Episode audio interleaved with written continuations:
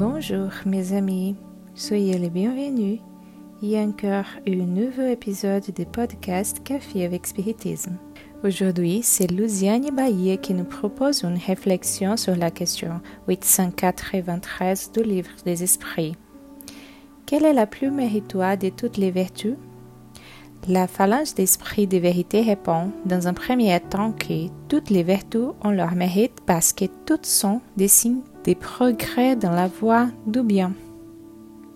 Selon Hermínio Miranda et Luciano dos Anjos, dans le livre Chronique de l'un et de l'autre, du Kennedy à l'homme artificiel, édité par la Fédération Spirit brésilienne, la vertu est l'ensemble de toutes les qualités, l'essentiel de l'homme de bien, c'est-à-dire tout ce qui est les fruits de la conquête de l'être dans le grand voyage de la vie. Les chemins du progrès nous permettent d'avoir d'innombrables expériences visant à notre amélioration, qui consistent à surmonter nos propres difficultés, de sorte que les résultats de l'effort soient les grands moteurs de l'avancement personnel. Les esprits dans cette réponse enseignent qu'il y a vertu toutes les fois qu'il y a résistance volontaire à l'intraitement des mauvaises penchants. Nous sommes les artisans de notre propre histoire. Pour que l'ensemble de nos qualités s'exprime, il est nécessaire que résistions au mal. Le mal, selon la question 630, est tout ce qui est contraire aux lois de Dieu, tout ce qui nous éloigne de la vérité, de la générosité du bien, de Dieu et de nous-mêmes. Résister au mal, ce n'est pas lui permettre de résister en nous, c'est remplacer les pensées pernicieuses par des pensées saines et n'est pas de donner refuge à l'envie, à la jalousie, à la discorde, n'est pas permettre que l'orgueil et l'égoïsme dictent nos comportements. La résistance volontaire à l'entraînement de mauvais penchants n'est d'un désir sincère de transformation. C'est la décision ferme qui imprime la discipline et le courage aux actions. Elle est le résultat du processus de connaissance de soi, d'identification de ce qui nous fait réellement pas de bien et de la décision selon laquelle nous voulons suivre les chemins de la libération personnelle. Les sublimes de la vertu consistent dans le sacrifice de l'intérêt personnel pour les biens de son prochain sans arrière-pensée, ce qui est également mis en évidence par les esprits. Ainsi, pour sublimer nos qualités, il est nécessaire de renoncer à la principale caractéristique de l'imperfection en nous, l'intérêt personnel.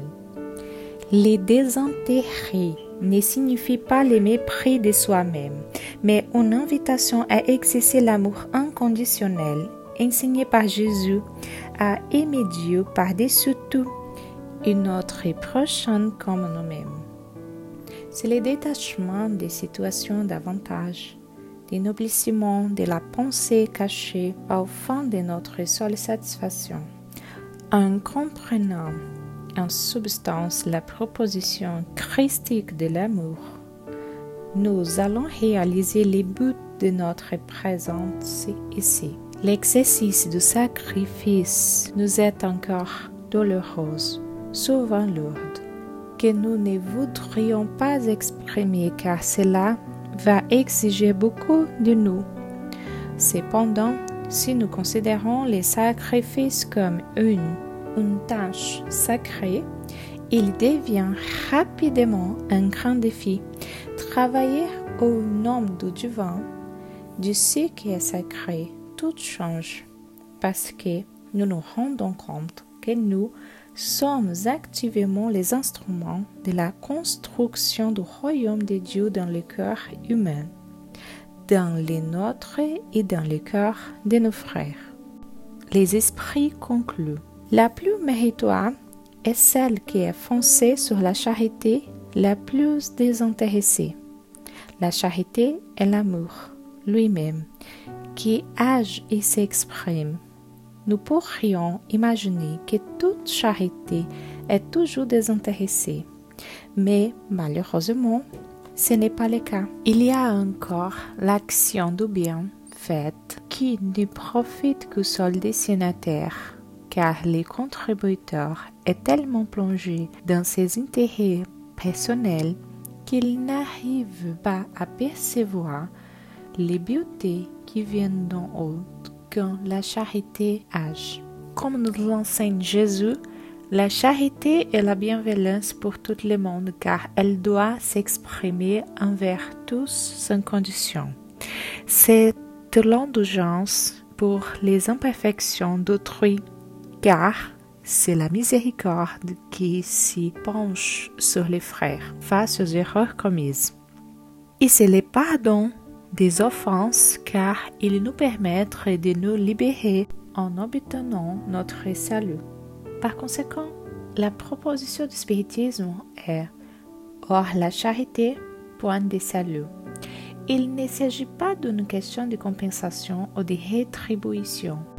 C'est que la charité est l'instrumentalisation de notre transformation c'est par elle que nous accomplissons les meilleurs de nous-mêmes, entreprenant les efforts nécessaires pour nous éloigner des imperfections qui habillent encore notre individualité. La charité est le grand maître qui nous prend par la main et nous fait cheminer en toute sécurité sur les voies nécessaires à notre bonheur et qui nous fournit au cours de la route des situations qui nous poussent à lâcher prise. Ainsi, nous laissons derrière nous nos peurs, nos maux, nos imperfections et plus légères, nous pouvons voler plus haut vers l'angélitude. Par conséquent, en tant que processus éducatif quotidien, exerçons nous à identifier les opportunités que nous avons pour être bienveillantes, indulgentes et pour pardonner. Éclairés par la charité, les bons esprits soutiennent notre volonté et nous aident en nous donnant la force et le courage pour que nous allions jusqu'au bout de ce voyage de libération personnelle. Allons, chers amis, frères et sœurs, en ayant la charité comme notre plus grande expression d'accomplissement de nos vies. Beaucoup de paix à tous et jusqu'au prochain épisode du Café avec Spiritisme.